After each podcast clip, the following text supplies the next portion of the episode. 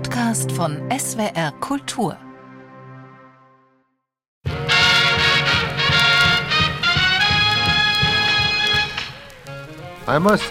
Das erste Konzert in der Carnegie Hall war einer meiner großen Momente in meinem Leben. Wir wussten nicht, was passieren würde, wie wir klingen würden und was das Publikum von uns denken würde. Bis wir da waren, wussten wir noch nicht mal, wie viele Leute kommen würden. Wir gingen einfach raus und spielten. Mit dem Heben und Senken der Klarinette gab Benny Goodman den Auftakt zum wohl berühmtesten Konzert der Swing-Ära.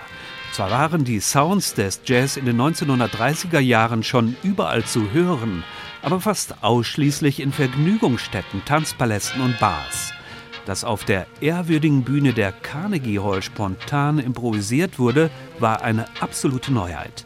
Und damals ein so unkalkulierbares Risiko, dass die Veranstalter im Programmheft den Satz druckten: Das Publikum wird gebeten, sich auf die Jam-Session in einem Geist der Experimentierfreude einzulassen. Das Carnegie Hall Konzert markiert einen Gipfelpunkt in Benny Goodmans Karriere. 1909 in Chicago als Sohn mittelloser russischer Einwanderer geboren, begann er im Alter von elf Jahren Klarinette zu spielen. Er wuchs mit den Klängen des Chicago Jazz auf, wurde ein technisch exzellenter Studiomusiker. Der Tagesgeschmack schrieb zuckrige Balladen und Schlager vor, doch Goodman interessierte sich für die vitalen Big Band Sounds des Jazz. 1935 erlebte er im Palomar Ballroom in Los Angeles den Durchbruch. Fortan machte er ein Massenpublikum mit den Klängen der afroamerikanischen Musik vertraut. Der King of Swing, wie er nun genannt wurde, avancierte zu einer amerikanischen Kulturikone, die für die Verbreitung populärer Musik eine ähnliche Bedeutung hatte wie Elvis Presley 20 Jahre später. Nur die Musiker fürchteten Goodman. Er war ein fanatischer Perfektionist. Seine galligen Kommentare und sein eisiger Blick waren legendär. Der Pianist Jazz Stacy erinnerte sich: Wenn ich etwas Mumm in den Knochen gehabt hätte, ich hätte mit dem Klavier nach ihm geworfen. Am 16. Januar 1938 war das nicht nötig. Damals war der Chef in bester Laune. Neben seinem kompletten Orchester stellte Benny Goodman zwei kleine Gruppen vor. Das Trio mit dem Pianisten Teddy Wilson und Gene Krupa am Schlagzeug und das durch Lionel Hampton am Vibraphon erweiterte Quartett. Und hier mit seinen Small Groups setzte er die wahrhaft innovativen Akzente, weit mehr als mit seiner Big Band.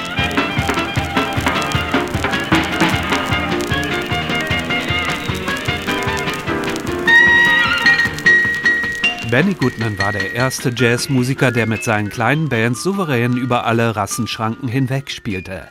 Dass Musiker verschiedener Hautfarbe in der Carnegie Hall gemeinsam musizierten, war in den damaligen von Rassentrennung geprägten USA ein wichtiges Signal. Mit seinem Erfolg im New Yorker Kulturheiligtum lieferte Goodman einen Grundstein für die Anerkennung des Jazz als Kunstform. Fast jedoch hätte dieses Konzert nie den Weg auf Platte gefunden. Wir wussten damals nicht, dass das Konzert mitgeschnitten wurde. Wir fanden das erst später heraus. Zwei Kopien wurden gemacht, eine für mich und eine für die Library of Congress. Ich hatte meine Kopie so sorgfältig weggepackt, dass ich sie völlig vergaß. Zwölf Jahre später entdeckte sie eine meiner Töchter in meinem Schrank.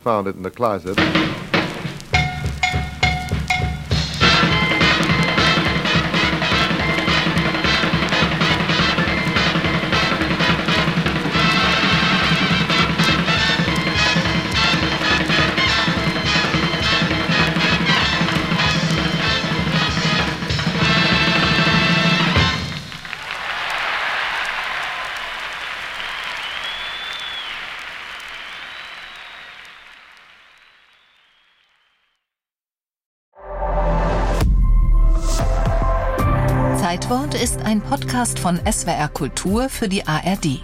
Abonniert uns in der ARD Audiothek und überall, wo es Podcasts gibt. Wir freuen uns über 5-Sterne-Bewertungen. Ihr habt eine Idee für ein Zeitwort, Anregungen oder auch Kritik? Schreibt uns eine Mail an zeitwort.swr.de.